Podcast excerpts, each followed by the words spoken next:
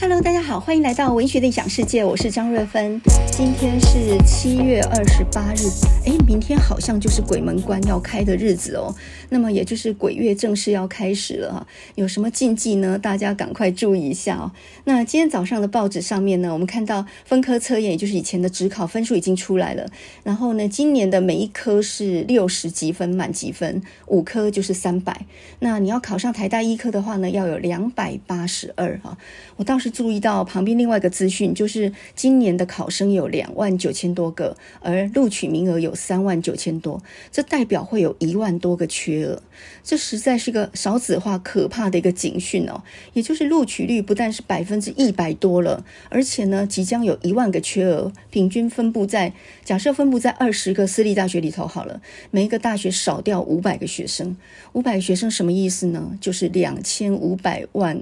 呃的学费大概少收两千五百万，这在很多私立大学来讲是不小的财务缺口哈，这个情况也算是相当严重的。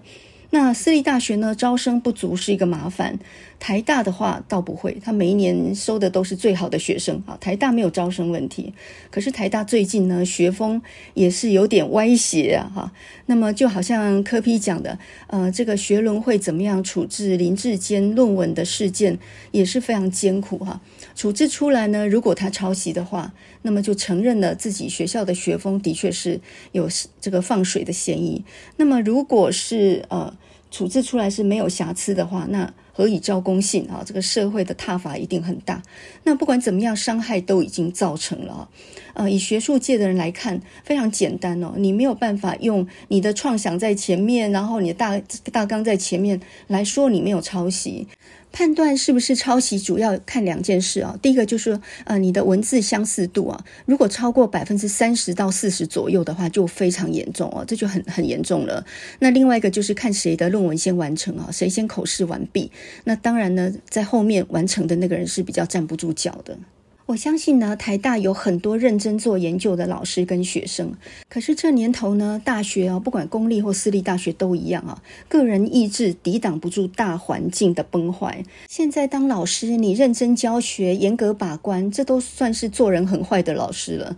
当你在大学里头，你听到学生说你人很好的时候，你千万不要高兴啊！这个人很好，其实某种程度就是你是很好说话的，你是很容易放水、很容易让人过关的，很容易糊弄、很。容易应付的，这个叫做人很好。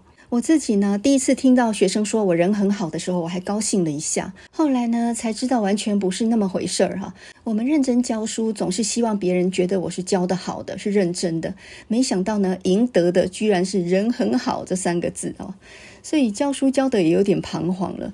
人到中年啊，会感觉到自己的人生和理想啊，在节节败退当中，不晓得会退到什么样的一个界限当中去啊。所以呢，我们今天就要来讲两个鲁蛇的故事。那么最后呢，用一首非常轻快的歌曲来做结尾哈，希望能够提振大家一点向上的勇气，或者说活下去的决心吧。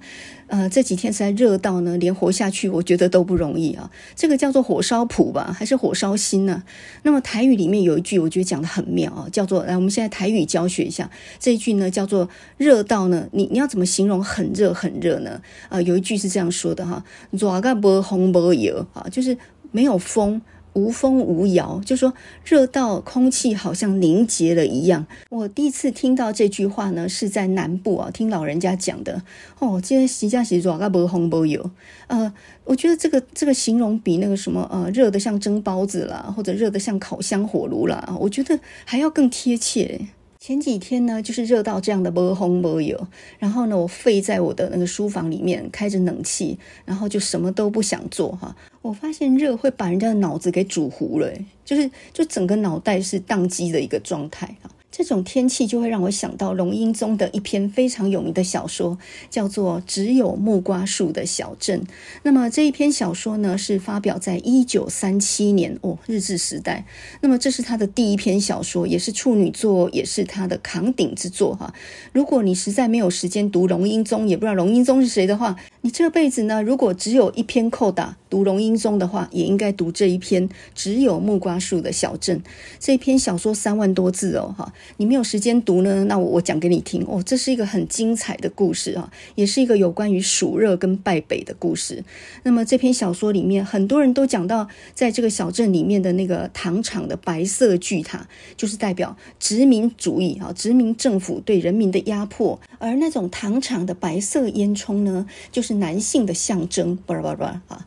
学界常这样解读，不过呢，我倒不从这个角度去理解这篇小说。我觉得呢，我印象更深刻的是龙瑛宗怎么样用一种汗流浃背的，或者是那种热到我们刚刚讲到的那种摸红摸油，热到整个脑袋都糊掉了的那一种焦虑感，或者说那种火烧心。热不但让人狼狈，而且还让人非常的焦虑哦。那为什么龙瑛宗他要强调这种火热的天气啊？故事呢是发生在台湾中部的一个山城里面。然后呢，这个主角人物叫做陈有三哈，他是一个二十岁中学刚毕业没多久的年轻人，来到个接役场。接役场呢就是所谓的镇公所，来当个助理啊。这篇小说是日文写的哦，所以呢，我们现在看的是中文翻译版哈。这个接役所就是日文，然后其实就。是当地的乡公所、镇公所的意思哈。那么陈有三呢，一个人上任，呃，很可能会遇到个不可知的命运，但同时呢，说不定也会迎接一个新的开始，也不一定哈。但是呢，故事的一开始，我们就随着陈友山来到这个小镇，啊，第一件事情就感受到非常的炎热哈。所以龙瑛宗为什么要这么强调闷热哈，或者说酷热、火热这种天气，我是非常感兴趣的哈。你看一开始的时候，他就点明了时序呢是九月底哈，虽然是九月底，但还是非常非常的热。陈有三呢，他坐着那个五分载车哈，跟我混那掐，这个是制糖会社的那个五五分载车，摇晃了两个多小时。之后呢，走出这个小车站，就被那种赫赫的阳光刺得眼睛都要发痛一样的，他晕眩了。诶，这个晕眩我有感受。我前几天从那个我的冷气房出来的时候，哦，真的，一秒晕眩呢，就好像一个冷冻的螃蟹突然之间被丢进沸水一样那种感觉，整突然之间一秒之间断电啊。那么他这里形容说呢，陈有三走在干裂的马路上，汗水热热的爬在脸上。来接待他的呢是他的同事，叫做洪天颂啊。然后呢，他就告诉他说：“哎呀，你现在暂时没有地方住，那暂时先住我那儿好了。”于是呢，洪天颂就把他带回他自己租的房子那边哈。当然，也是一个很简陋的住处哈。那陈有三呢？他到了洪天颂住的地方，脱下湿淋淋的衬衣，绞干以后晾在篮子上面的。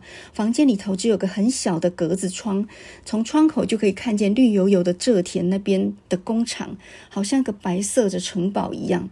那么他所在的这个呃铁皮屋子呢，吸收了很大的热量，所以呢就好像压缩着全身一样的暑热哈。他被晒成褐色的脸上，汗跟油粘在他的脸上，裸成的身体不断地冒出大颗的汗珠。他躺在床上呢，闭上眼睛，无数的星星好像火花一样在他的眼睛里面闪烁，就是热到头昏眼花的意思了哈。到了第二天呢，他到这个政工所去报到，然后他负责的是会计工作，一个上午就在那边数钞票，数了很累之后，中午呢，同事邀他出去吃饭的时候，你看他的文字哦，出来到外面，正午的太阳就好像要烧焦脑门那样强烈的照射着，街上满溢着白光。看到一个女孩子呢，担着扁担挑了一担东西走过去，她茶褐色的脸上汗水淋漓啊，微微的有一种疲惫的姿态停留在她的脸上。龙瑛宗要开展这个绝望的故事之前，他首先用温度、声音、光影来营造一个非常非常无可逃离的一个一个闷热的一个窒息的一个状态啊！我觉得他真的是印象派的一个写作者，呃，某种程度其实他也是一个艺术家，哎。龙瑛宗的文字风格完全跟呃像杨逵啦，或者是像吕赫若啦，他们这一些抗议文学写实的，这完全不太一样哦。龙瑛宗在求学的时候呢，他就接触到很多日本、欧洲和俄国的小说家的作品啊，所以呢，他展现了一种自然主义的风格。那么他的文字比较印象式一点哈，他用一种摄影的冷调的，或者是长篇很琐碎的一些细节的描述，来呈现一个小市镇的地。理景观，包括这边有什么样的果树啊，然后街上有什么样的人们呢？哈，那有一点像是后来侯孝贤不是有《恋恋风尘》还有《悲情城市》这些电影吗？那这些电影里面呢，都是一些看不清楚面目的小人物，而且小人物甚至连名字都没有哈。那么这些小人物呢，在阴暗的长镜头当中走动，给人一种很凝重的一种忧郁的感觉。然后呢，有时候他是用感觉性的语句呢来描摹人跟事情哈，或者刻意用动物的丑陋性啊这种来刻画人物悲屈猥琐的一面，给人一种窒息感。那么这就是我刚说的啊，他用一种很炎热的汗流浃背的一种窒息的感觉呢，来营造他小说要的气氛。故事还没开始哦，但是那个气氛要先做出来哈。所以呢，比如说他有一段文字是这样的：这个陈有三呢自己一个人逛到火车站前面的市场。那么那一条马路算是当地比较大的一条一条路了哈。那么以下这段描写，你完全就可以感觉出它的艺术性。同样的哦，他不会忘记有强烈的阳光哈。那么这段文字是这样写的哈，他说市场前面有一条马路，呃，这个马路两边呢有一些黑色的柱子啊，好像烧焦了一样啊。你看这一定要用烧焦哦哈，就是那种灼热感一定要出来啊。那么有有一些柱子呢像烧焦了一样，有一些腐朽的厢房哈。然后呢，这个两旁都有顶阿卡，这个顶阿卡呢下面有很多杂货呢，非常脏乱的堆在那里。倾斜的屋顶上面到处都是杂草啊，在这个丰满尘埃的杂货店里面，这个店老板呢，长着一副呢没有表情的脸，他那个脸就好像长得青苔一样的哈，他整天呢就坐在那个地方一语不发。然后呢，在路边还有那种满脸都是皱纹的老人，坐在顶阿卡的地上啊，伸出呢他的脚，好像他的脚好像枯枝一样哈。然后呢，他衔着长长的竹烟管，在那里懒懒的打盹着。强烈日光下的十字路口，张着一幅一幅黑色的，就好像蝙蝠一样的黑伞哈。在旁边呢，卖花生的一些男人呢，他们呢好像榕树一般哦，又黑又老，很无聊的抱着膝盖，就这样坐在地上。旁边呢有一摊卖凤梨的，把凤梨切了片，然后一片一分钱就在那卖。苍蝇呢嗡嗡的围绕着这些水果。读到这里呢，你大概就可以知道，这是应该是一个到最后是一个沉沦的故事了，是一个绝望的尽头，是一个落后的、腐烂的、没有希望的世界，完全让人想起闻一多的《死水》那一首诗哈。这是一沟绝望的死水，清风吹不起半点涟漪。哎，讲的就完全是这样的一个景致。总而言之呢，呃，你读龙应宗的小说的时候，会感受到他要营造一种压迫感，一种窒息感，用那种非常高的气温，让你感受到一种无所逃于天地之间，整个人沉溺在里面的那一种巨大的压力。其实呢，我建议你要读龙应宗小说的时候，就好像欣赏一幅画，在看画之前，你先不要去看画评哈。呃，如果你先看了绘画的评论，你很容易你的想法就被那些评论者带着走，于是就丧失了自己主观上呢去接触一个艺术品的一个感知啊。你所感受到的很可能跟学界他们所分析的不一样。可是呢，你先看啊，先入为主的观念以后，就使你去理解这个东西呢，就就歪。斜了哈，比如说很多学者的解读是这样的啊，这一篇小说呢，它是在日治时代底下，然后呢，他是在讲在资本主义在殖民统治底下，个人的理想性跟自主性就在这样的一种压迫底下呢，就破灭了哈。那那这个木瓜树呢，它是作为一种象征啊，刚开始出现的时候是陈有三呢，他向往着在日式的宿舍里面那些高级的职员，那些日本人，他们过的。美好的生活，那是一个天堂国度的想象。然后在宿舍旁边呢，种有木瓜树，那是高级社区就对了哈。那呃。他不喜欢自己本岛人的身份跟命运，所以他极力的想要成为日本人，呃，或者娶一个日本姑娘，或者呢被日本人收养也很好哈。如果你成为日本人的养子的话呢，你的薪水都可以多六成。所以呢，他穿着和服，然后呢，他看不起自己的同胞，觉得那些都很落后，呃，都是非常没有没有教育水准的。这是他刚开始的时候看到木瓜树的一种象征。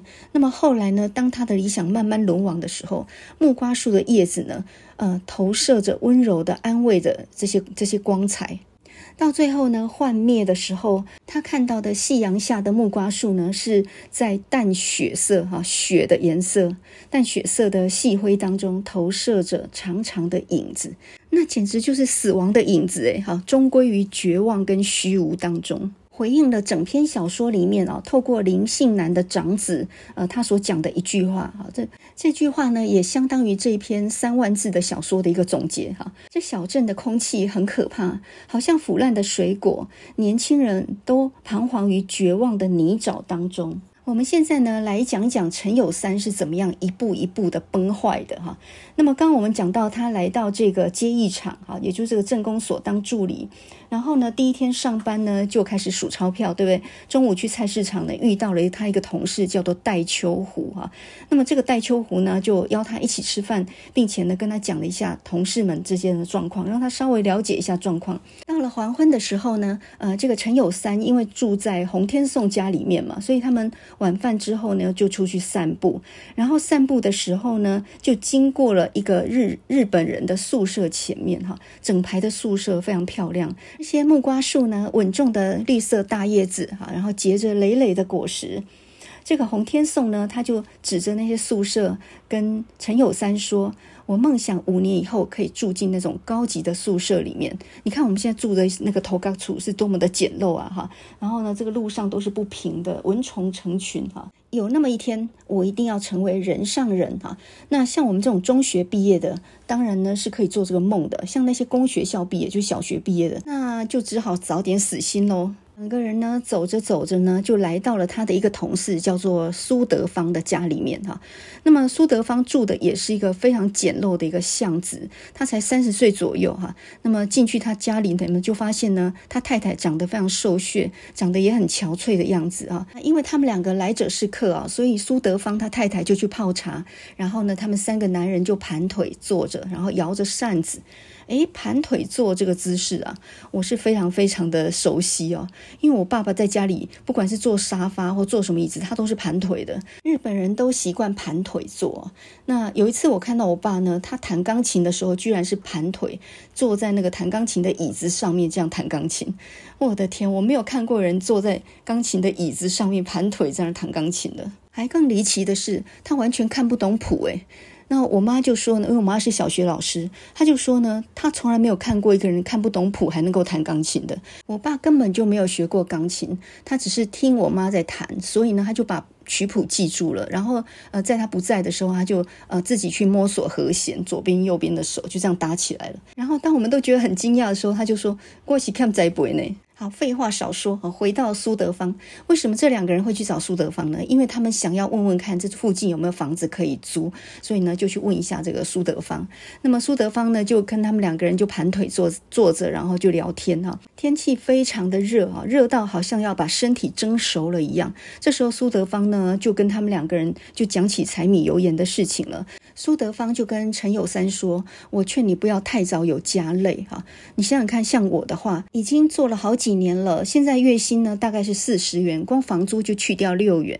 我们做这种小职员呢，租房子是没有补助的哈，所以呃非常的拮据。我才三十岁就已经有五个孩子要养了。那当年娶我太太，因为我太太是女校毕业的，所以呢聘金就付了一千三百元。哦，这个是天价。那么当时候台湾人结婚都是这种买卖婚姻哦，就是要付出很高额的聘金。那这个苏德芳他的家里呢，因为他的学费已经负债累累，再加上呢这个聘金一千三，所以呢他父亲去世的时候，他们家欠债大概两千元，所以呢只好把田都卖了啊。然后呢这个以往的所有理想跟美梦也都泡汤了，现在活在这样赤贫的境地里面哈，挨一天算一天。他以前还是个网球选手嘞，念中学校的时候还是个非常英俊的帅哥呢。后来陈有三呢，终于找到房子哈，也是一个很简陋的住处，每个月三元。然后呢，他花了四元去买了一个床哈，就稍稍安顿下来。那他每个月的薪水呢是二十四元，所以呢，他就开始计算起来哈。他每个月收入二十四元，伙食费呢大概要八元，房租三元，电费还有碳的费用呢一元五角。然后呢，书籍的费用大概三元，杂费呢是三元五角。最后呢，还要寄回家五元，所以结余是零。他写回家的信里面说呢，呃，我现在呢只有能力每个月寄五元回家哈，不过呢以后应该会好转的。那么这个陈友三呢，他没有被这个苏德芳的穷困的处境吓到，他决心要好好奋发图强哈，他决定要摆脱命运。他立下志向哈，三年内要考上文官考试，十年内要考上律师执照。他勉励自己哈，精神一到，何事不成？可是呢，现在陈有三他并不是打平的状态哦，因为他为了念这个中学校呢，呃，这个家里面已经负债一千五百元了，跟那个苏德芳差不多哈，所以他有庞大的学贷压力哦。那在这种情况底下，他的结余是零的，他连一毛都存不下来。那么故事发展到这里呢，已经埋下了一个隐忧，就是呢，台湾籍的青年的超低薪这种状况，可能是没有办法摆脱的命运啊。那么故事继续发展下去，有一天晚上呢，他有一个同事叫做戴秋湖哈，就是前面呃市场里面出现的那个。他就邀他到他的老家去，哦啊，家里面呢，老父亲接待他，还有个美丽的少女呢，端了一盘木瓜出来。哦，原来呢，那是他妹妹哈。结果呢，后来他才发现，戴秋湖邀他到家里去，原来是做身家调查。然后看了半天，看到他家那么穷，也就没有打算把他的两个妹妹许配给他。那么戴秋湖其实是个坏人呢，他把他的大妹妹呢，等于就嫁给一个非常有钱的浪荡子哈，然后呢，去收取那个很高额的媒人。人前这样，本来想把第二个妹妹介绍给陈有三的，结果呢，一听说陈有三家里穷，马上就打消了主意。后来呢，呃，这个陈有三陪洪天颂去相亲，然后才知道说，现在呢，呃，要一段相当程度的婚姻的话，聘金都要一千多块哈。那么洪天颂呢，为了结这个婚，哦，也是家里面呢，也等于是要欠债才能够娶到这个老婆哈。呃，从这里就可以看得出来，本岛青年呢，在这种买卖婚姻底下，事实上是无力负担了，工作超低薪，然后婚姻也是没有指望的。他们有着想要恋爱的心思啊，爱慕异性，但是他事实上没有能力能够拥有一个比较像样的婚姻的。而他们几个人呢，都是中学毕业，中学毕业这个学历呢，他比小学毕业好一点，算是一个小小的知识分子，但是他的地位又没有能够高到可以跟日本人平起平坐。所以就是一个夹缝当中的中间阶层，哈，是一个非常绝望的一个处境。但是呢，陈友三是有目标的，他有决心，他不放弃哈，所以呢，他自己很努力的读着书。他对于周遭的人呢，他也有一种优越感，他觉得我跟你们不一样，我一定是有前途的。那么慢慢到了十一月秋凉之后呢，他读书也慢慢上了轨道哈。就在这个时候呢，出现了一个同学叫做廖青岩，他从远地而来，然后呢，戳破了陈友三的梦想。那么这个廖青岩呢，他穿着一身非常漂亮的西装，外面。还搭着风衣，好，看起来非常的飘撇。他一来呢，看到陈友三在用功，他就说：“哎呀，我劝你呢，把你的梦想丢给狗吃吧，哈！你要知道哦，人有梦想是好，可是呢，当你幻影破灭的时候，你的痛苦是加倍的。我们的未来是漆黑一片的，你真的要相信我，哈！这个制度呢，对我们是很不公平的，而个人的意志是抵不过整个时代或整个社会的制度的，哈！所以呢，你这样子拼命用功，你等于就是跟巨大风车格斗的堂吉诃德而已。”我劝你还是早点死心，不然有一天你会非常非常的绝望跟痛苦。这时候的陈有三呢，他虽然起了一点动摇，但是他其实中心理念还是一样的哈。他还跟这个廖青岩辩白说呢，我们年轻人如果放弃了对知识的探求，也没有向上的决心，那我们还剩下什么？我们就是一个行尸走肉而已啊。不过呢，在这个小镇久了之后，这个小镇的怠惰呢，好像逐渐侵入了他的身体一样啊。那么这个陈友三呢，也修正了他的理想，他放弃了律师考试，因为那是一个太遥不可及的梦想了。那么他决定呢，还是继续读那个文官考试哈。他觉得至少读书还是有有意义的吧，还是使我跟别人不一样的一个地方嘛。他呢，看不起廖青岩那样去喝酒玩女人，然后过着撒谎的日子，这样堕落。慢慢的呢，已经到了三月，这时候呢，林姓男就是他的另外一个同事出现了，然后邀他一起住哈，然后就跟他讲说呢，你干脆跟我一起住好了，房租还有三餐、洗衣服，通通加起来十二元，这样子也很划算哈。那么这个呃，陈友三也答应了。那这时候林信男就跟他讲说：“我发现你真的是一个很难得的年轻人啊，抱着这样的青云之志哈。此地呢已经很少有这种有目标的，然后又很正直的年轻人了哈。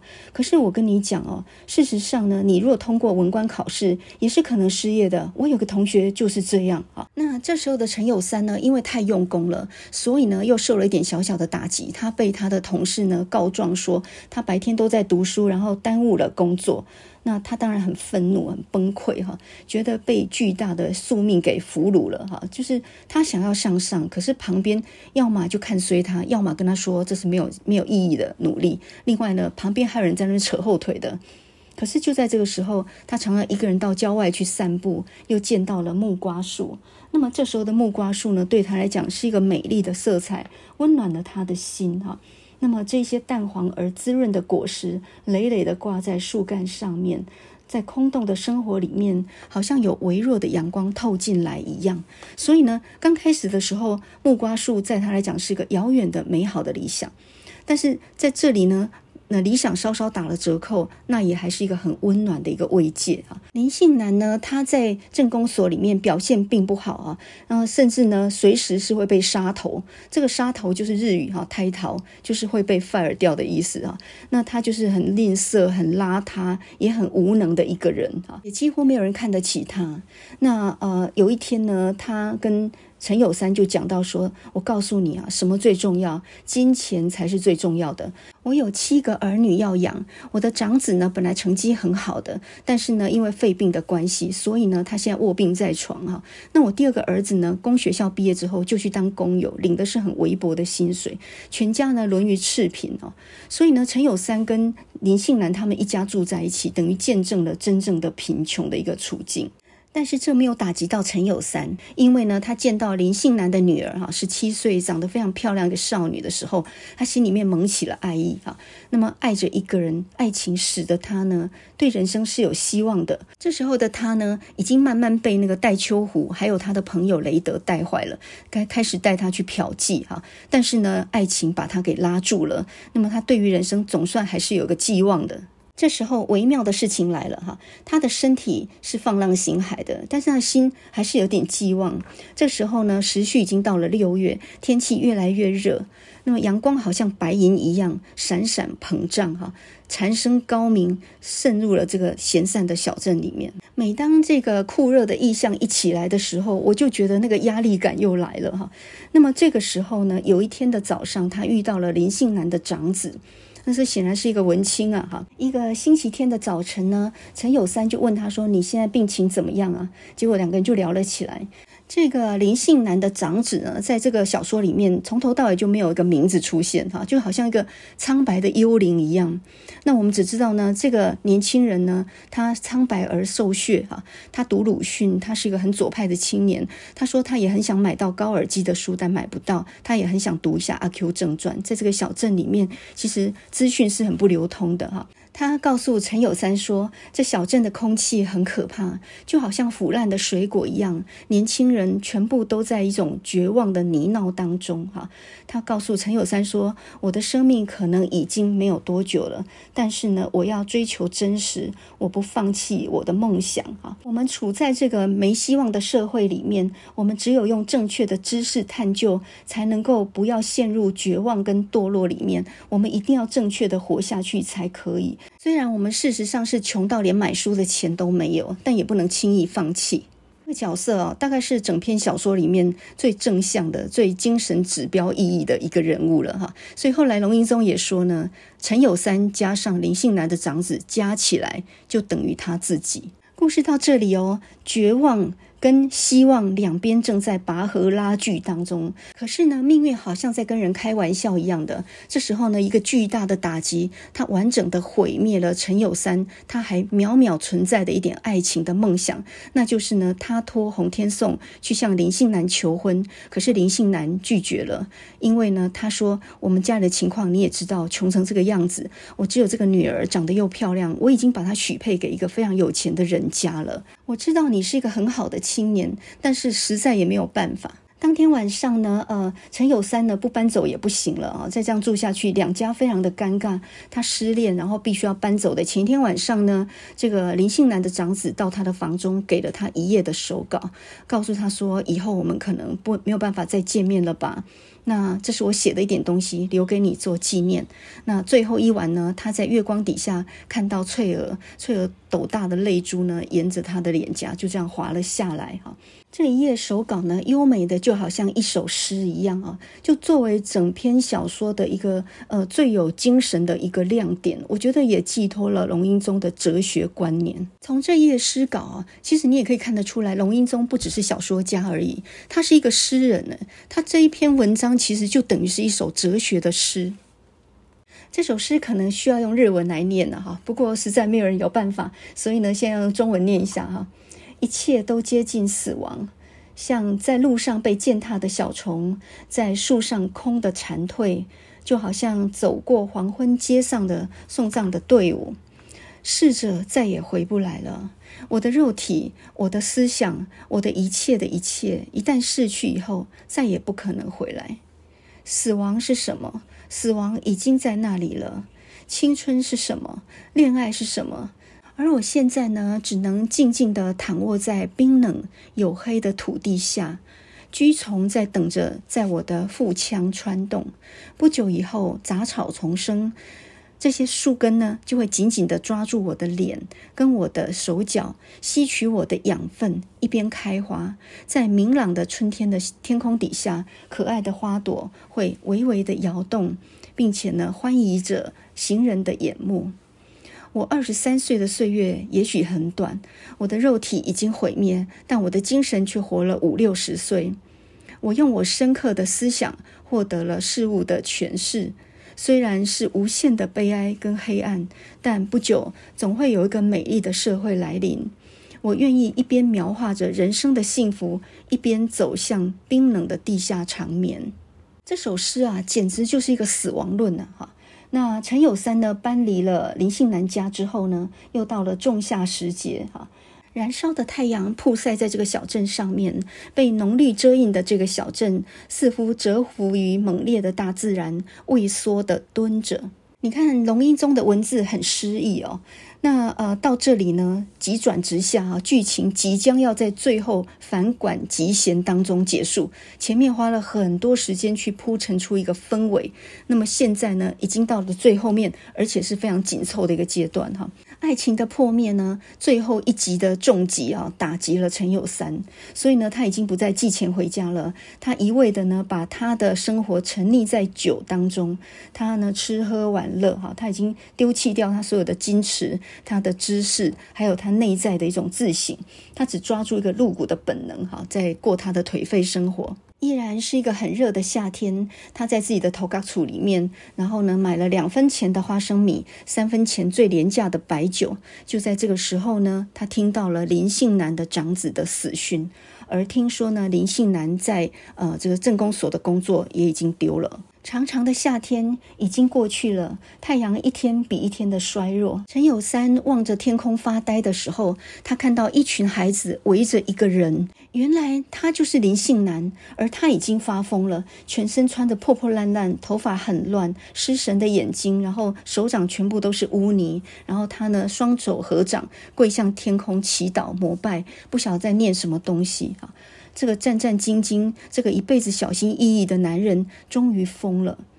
呃，最后呢，这个龙应宗是这样写的哈：街道与群树在淡血色的细灰当中投射着长长的影子。喝醉酒的陈有三，他现在呢脚步踉跄，然后他的醉眼当中呢就浮现了死者的遗言哈，就好像一个黑暗洞窟的心里面吹来了一阵寒风，他突然之间全身都颤抖起来。这篇三万字的小说就结束在这样的一个绝望跟荒凉的一个处境当中。这已经不只是一个卤蛇的故事，诶，这全体看起来就是很灰色、很没有希望、很负面的哈。人生的努力是完全没有意义的。很多人在解读龙瑛宗的小说的时候，觉得它是一种很美丽的、很纤弱的一种败北者的文学哈。那么，尤其呢，他如果跟三零年代的奈何啊，赖和写丰作，他是抗议日本政府那种制糖会社怎么样剥削农民哈，剥削这些蔗农的。那么，像杨逵的宋抱夫，他也是谴责资本主义怎么样剥削穷人的。那么吕赫若的牛车那就更是了哈，一个殖民政府怎么样去压迫到呃一个小老百姓哈，他连载一个牛车去载货的工作都找不到，然后赚的钱呢极其微薄到他的太太必须要去呃卖身，然后来维持家里的生活。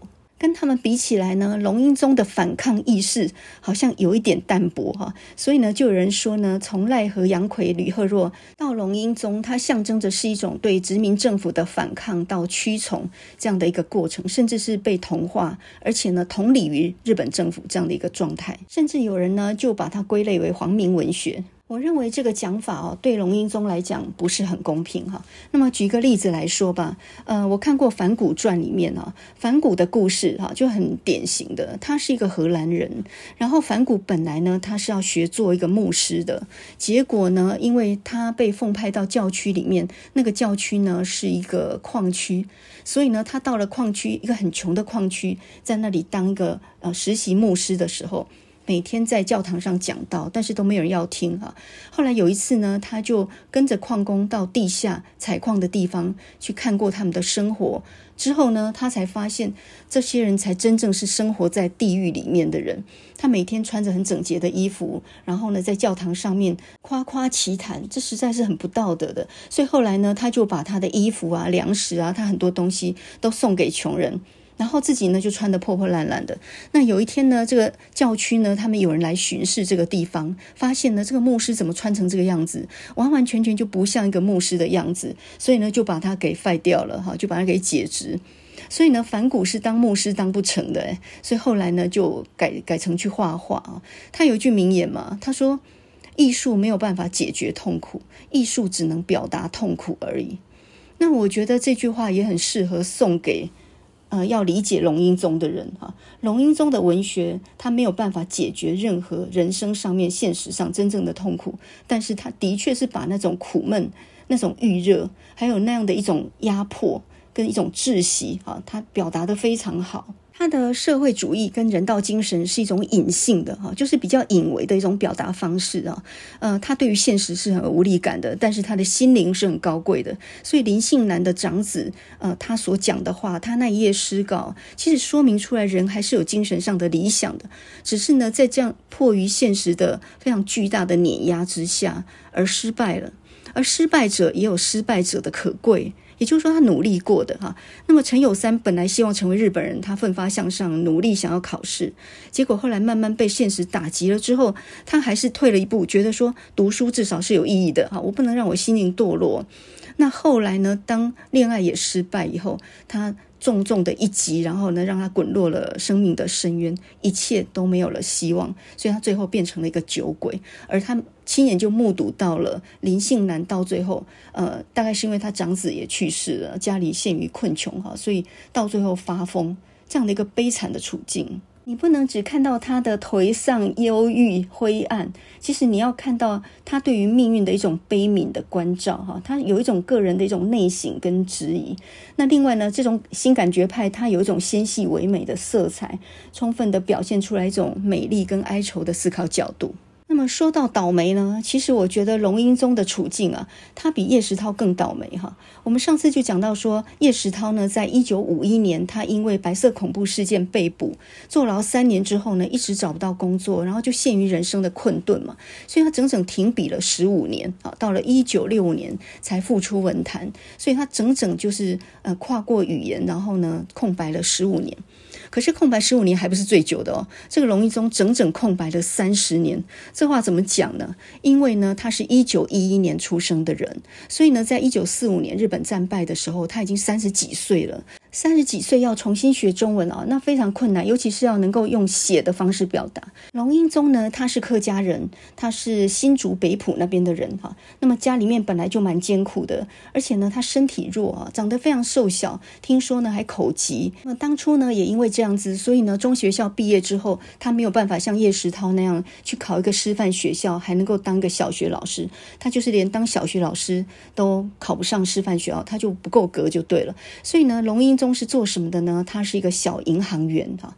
那么说到一个银行员这个角色啊，事实上他跟一个艺术家是完全背道而驰的。银行的工作呢，非常的繁琐而机械化，但是呢，艺术家是很纤细敏感的。我有一次呢，在银行里面，我就发现了一个很恐怖的工作，是呃一叠纸，然后你盖了几个章往后丢，然后后面那个再盖了几个章再往后面拿，然后呢，后面再盖几个章再往后面那个桌子送，送到最后那个桌子应该就是主任了吧？可能是官最大的那个人哈，好可怕的工作啊！这个工作叫我做一天我都受不了，不要说做一辈子了。龙英宗他一辈子的工作呢，就是在银行做一个很基础的行员啊。那他中学毕业之后呢，就念了商工学校，然后就到台湾银行，还有到合作金库去工作。年轻呢，就在日本的杂志上面成名了，就是这一篇一九三七年的。只有木瓜树的小镇，那发表在日本的一个杂志，叫做《改造杂志》上面哦，也因此呢，呃，到日本去领奖了一趟。那么，在一九四零年呢，他加入了台湾文艺家协会，也加入西川满的文艺杂台湾这个杂志啊，他担任编辑。当时候的叶石涛才十七八岁，才从台南到台北来当工读生，诶，所以呢，那时候他们就认识了，年龄上差个十几岁这样。在一九四二年的时候呢，龙英宗还曾经跟西川满、张文环他们去日本开会。那那个会呢，叫做大东亚文学者大会，他们是台湾地区的代表哈。所以那个时候，龙英宗已经很出名了。那么龙英宗他的一生呢，有三个很倒霉的地方了哈。第一个呢，就是说他长期被误解为皇民文学，没有抵抗意识哈。那么很多人在那里，吕赫若他们在那里抵抗的时候，龙英宗呢却是依附日本的文艺台湾的。那么当时候张文环呢脱离出来办了一个台湾文学来跟文艺台湾打对台嘛。文艺台湾是日本人办的，那台湾文学呢是表彰台湾人，而且比较写实跟反抗的精神的。那为什么龙英宗没有参加台湾文学，而去参加文艺台湾呢？这其实是一个误会哦。一直到一九四二年，他跟张文环他们一起去日本开会之后呢，这个误会才解开哦。因为他不善言辞，所以呢，只是没有人去邀请他而已。他并不是对他们有什么意见。那后来龙英宗呢，他就开始改投台湾文学哈。第一篇小说呢，就是有莲雾的庭院，他就讲到这个台湾人跟日本人的一个少年藤崎少年很友好的一个故事。结果呢，一投去没没多久呢，台湾文学就停刊了。这也算是命不好。哈，这是两个衰事了。那第三件倒霉的事情呢，就是一九四五年日本战败嘛。可是当时候呢，呃，这个报纸上面还允许用日文写东西。一直到呢，他一九四六年接到一个工作，就是到南部《中华日报》去编日文版，他当主编哈。那么他到了台南，见到了叶石涛啊，几年不见。那么叶石涛呢，也在这个日文栏的这个刊物上面呢，也投了很多日日文的文章。一个是编者，一个是作者可是呢，没有多久，这个日文就禁用了。一九四六年的冬天，他就失业了，才做了不到半年，然后呢，只好又回到台北哈。回到台北呢，更大的风浪正要来哈。一九四七年的二二八呢，这一把地狱之火呢，烧到了所有写作的人跟他的朋友，所以呢，呃，他一来是成了惊弓之鸟，二来是语言的确是跨越不过来，所以呢，叶石涛沉默了十五年，可是龙应涛沉默了整整三十年。这三十年或许有写一些东西，但是一个字也没有再发表过啊。一直到一九七六年，他合作金库退休，一九七七年他才开始写出了他的自传。那么这些自传。呢，包含像叶流，还有像段云啊。那么，在一九八零年之后呢，他开始写《劲风与野草》这三篇呢，全部都是他的类自传的系列。然后里面呢，用的一个主角的名字呢，叫杜南远，那是他自己的托名了。但事实上就是写他的故事。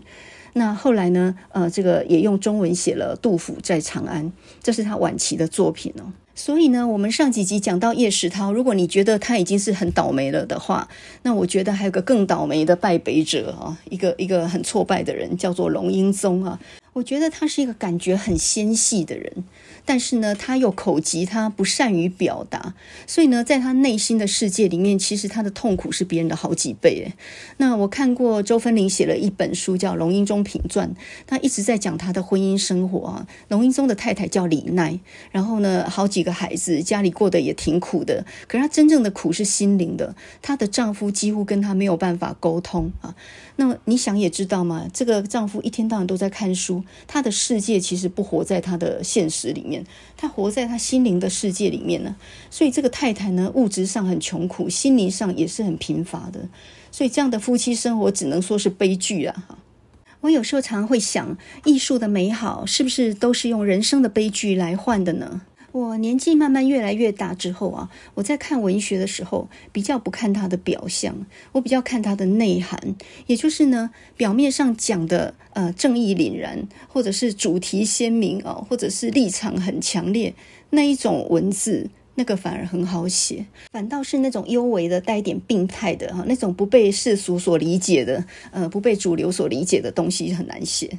龙应宗的小说的确充满了一些很苍白的、逃避的、啊灰色的，或者是败北的人生哈，就没有一个有希望的了。你看完之后就会觉得哦，人生混沌一片哈，那人还活着干什么呢？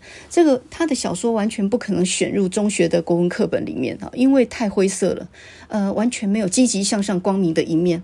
但是那只是表象而已。我们刚刚不是讲到吗？失败者也有失败者的可贵啊。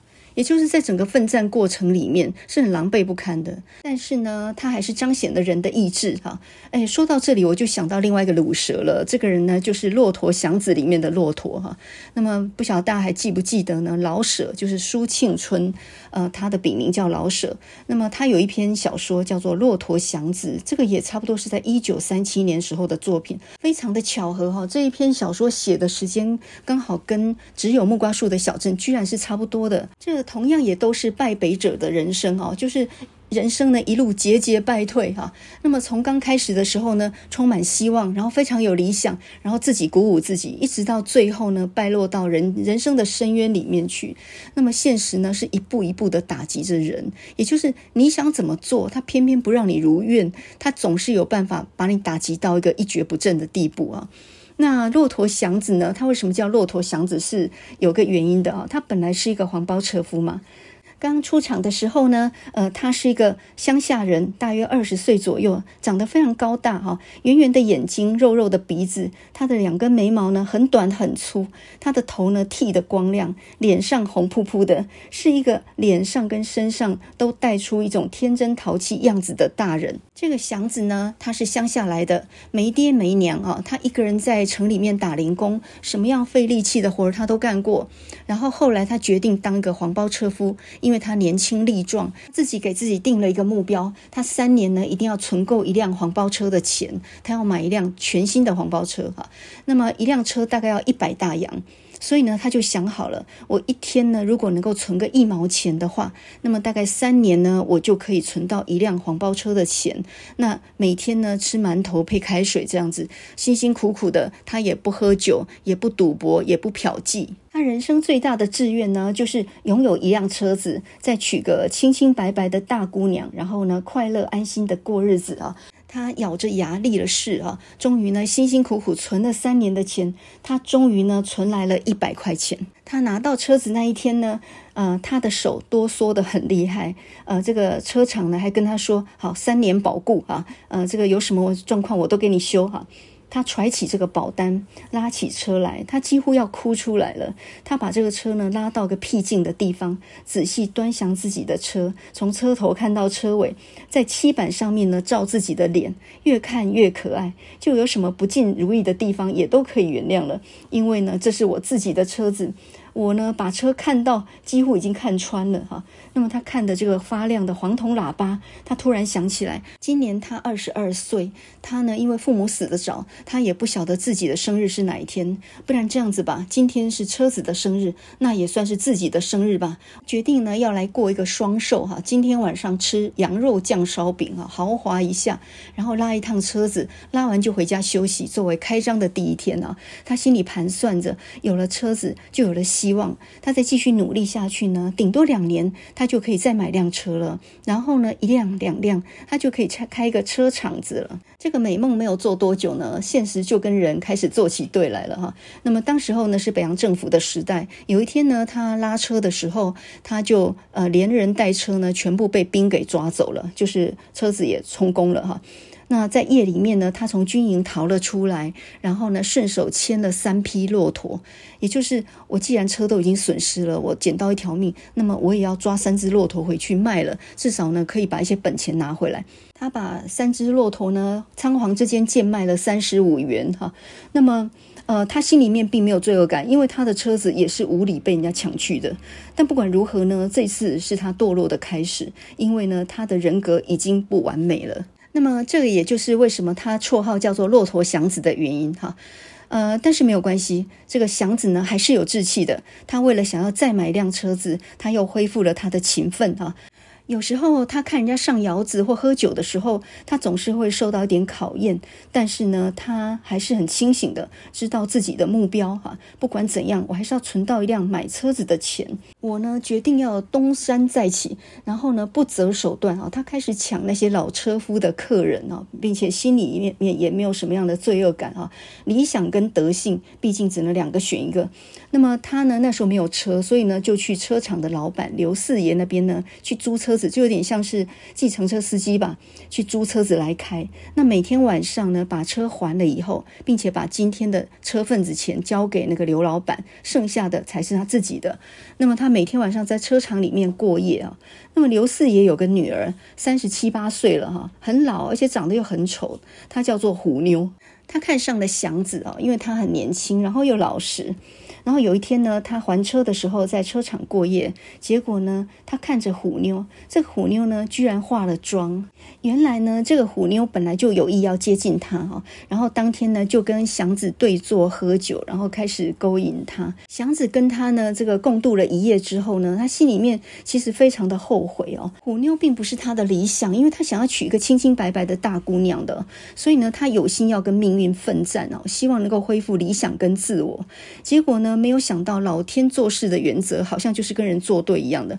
这个时候呢，虎妞来找他，然后跟他讲说：“我怀孕了。”没办法呢，祥子只好跟他呢搬到外面去住。那这个虎妞呢，就跟他的爸爸呢就产生了对立哈，就离家出走，然后跟祥子住在一起。住的地方呢是一个贫民窟，不过没有关系，这个祥子还是非常努力的哈。他虽然很懊悔这样被呃。逼迫结了婚，不过呢，不管怎么样，他还是很辛苦的继续拉车，希望能够存一辆车子的钱。结果呢，更大的不幸来了啊！虎妞在临产的时候呢，发生了难产，然后隔壁的收生婆啊，还有所有的人呢，守了三天三夜，呃，不管怎么样的呼喊求救啊，把一切的神都拜过了一轮了，都没有用哈。到医院去呢，要几十块钱，呃，这是他们没有办法负担的，所以呢，三更半夜，这个虎妞就带着还没有出世的胎儿，半三更半夜呢，就断了气。那虎妞死了之后呢，祥子的车也卖掉了，因为要办丧事嘛，哈，他心里面呢受到非常非常大的打击，哈，来城里那么多年了，他不但什么都没有挣到，而且呢还换来了一生的挫败。那么这个时候，他的邻居有个叫小福子的姑娘，因为家里很穷，所以呢，他是在他们家旁边呢，就是做那个卖身的生意哦。那这个小福子长得很白净，但是他命真的很不好哦。他的爸爸是个酒鬼，他弟弟是个白痴，所以呢，呃，这一家子也是一个无底深坑啊。就在虎妞死了之后呢，祥子当然就必须要搬离开这个地方。那么在搬家的时候呢，小福子来到他的房间，跟他讲说：“祥哥，他有一句话就吞下去，他不敢说出来。”祥子很明白，其实小福子对他是有意思的，但是呢，他想到他们家那个无底深坑，他没有办法答应下来哈。他迫于无奈，仍然只好很忍心的离开了。祥子真正的堕落呢，是在他离开那个贫民窟之后的。他开始，他仍然是拉车的，但是他已经毫无原则了啊，跟那些不三不四的车夫呢，在那儿厮混。他甚至跟这个呃包车的女主人乱搞，然后在他身上呢也得了脏病哦，然后他一点志气都没有了。可是呢，就在这样的轮亡当中，他最后的良知还有一次的回光返照，就是有一次在路上呢，他遇到刘四爷哈。他突然醒悟过来啊，虎妞已经死了，过去已经过去了，干什么不好呢？我还有力气，我也还年轻，我不应该就这样沉沦的。所以呢，他就想好了，他说好，现在呢，我要回去找小福子哈，他不完美，我也不完美哈，刚好呢，就是一个破罐子跟一个破水瓶，刚好就是摆在一起，就是一对儿哈。他全部都想通了，他回去找小福子。可是命运呢，再一次拨弄了他。你知道吗？那个小福子呢，在祥子搬家之后，他就沦落到白房子去当妓女，就是一个很下等的那种妓女院。然后呢，因为他要供他父父亲跟弟弟生活嘛，结果有一天不堪凌辱，他就上吊死了。所以呢，当祥子去白房子找福子的时候，当他听到福子的死讯的时候，他晃晃悠悠的走出来，他的泪一串一串的往下掉，什么都没有了。连小福子都死了，他是一个很要强的人，小福子是一个很要脸的人，这就是努力一辈子的下场。祥子的意志跟希望呢，在这里全部都幻灭了，人生到这里再也没有什么原则可行了。他再也不拉车了，他情愿更省事一点，他去偷东西。然后呢，他去出卖朋友哈，甚至呢，到最后他没有工作的话，他就去呃出殡的人家呢去打着旗子，而他打着旗子呢，他也不认真哈，他是一个打很打混的。之后呢，甚至就是蹲在地上讨钱，或者是捡人家的烟屁股。最后一个镜头呢，就是他似乎听不见那发号施令的锣声，他也看不到左右都没有对齐，走他的，低头好像在做一个梦。老舍这篇《骆驼祥子》，他讲的也是一个败北的人生，节节败退的一生啊。祥子跟陈有三一样，他们刚开始的时候都是非常有志气的，然后都是非常奋发图强的啊。即使受到一点打击，他也不退缩的。可是到最后还是臣服于命运底下。读这两篇小说哦，其实蛮感慨的。有时候我不明白，呃，如果你现在过得不错的话，到底是因为你的努力，还是因为运气还蛮不错的呢？哈。我们今天呢讲了两个卤蛇的故事哦，在这样子非常热的天气里面来听一首清凉的歌曲。下一集呢，我们再来讲龙英宗他的祖父是怎么样被山地人给割了头去的那一段家族的血泪史哈。好，那么我们今天呢来听这首 Mississippi 哈，这首密西西比河这首歌曲，这是一九七五年呢有一个荷兰的女子团体叫做 Pussycat，Pussycat 就是小猫咪的意思哈。那这个团体是由三个女孩子所组成的，她们的声音是比较低沉有磁性的声音哦。那这首歌曲呢，后来黄莺莺有翻唱哦，她的唱法是比较轻快流畅的。那这两个是表现方法是不太一样，不过都很好听。那么在上一集呢，我们听了一首歌叫做 Massachusetts。那么 Massachusetts 呢，这是从印第安的话翻译过来的哦。Massachusetts 其实就是一个山坡的意思。那 Mississippi 也是一个印第安话翻来的，又是非常巨大的河流的意思哈。呃，非常有趣的就是说呢，这个唱 Massachusetts 的这首歌的是 Bee Gees，是英国的哈，这个三兄弟，他们根本就不是美国人，但是却把这首歌呢唱成了冠军歌曲。那同样呢，这首 Mississippi 哈，密西西比河，那么这首歌你刚听，呃，是一个很有南国风情的一首歌，非常的轻快。那你以为是美国人唱他们在地的啊，这个怀乡的感情，结果不是，这是三个荷兰的女生唱的哈，然后也是一样在欧陆得到了冠军歌曲的宝座。那这首歌的歌词很有意思哦，他就说到，呃，你从远方就可以听到这首 country song 哈，这首乡村歌曲，还有人在那里 praise the honky tonky guitar 哈，还有人在那里弹着笨重的吉他。在那里，所有的灯光会一个一个亮起来，人们享受着阳光，而风会把一切都带走，就好像把你的忧愁都带走一样。那下面的歌词呢？当然就是说，呃，Mississippi 河，我会永远记得你，I remember you。哈，当我离开的时候呢，我会渴望有一天我即将能够回来，你永远在我的心里面。每当我听到这首歌的时候，呃，密西西比河会不断的滚动，until the end of time，一直到时间的尽头。这歌词还非常有趣哦，就讲到说，现在的 country song 呢，forever losing song 哈，永远失去了它的灵魂，因为吉他手都去演奏摇滚乐了哈。现在就让我们来听这首在夏天里面，呃，会让你感觉到很清凉的一首歌曲。那我们来听黄莺的版本，再来听 Pussycat 的版本，一九七五年的 Mississippi。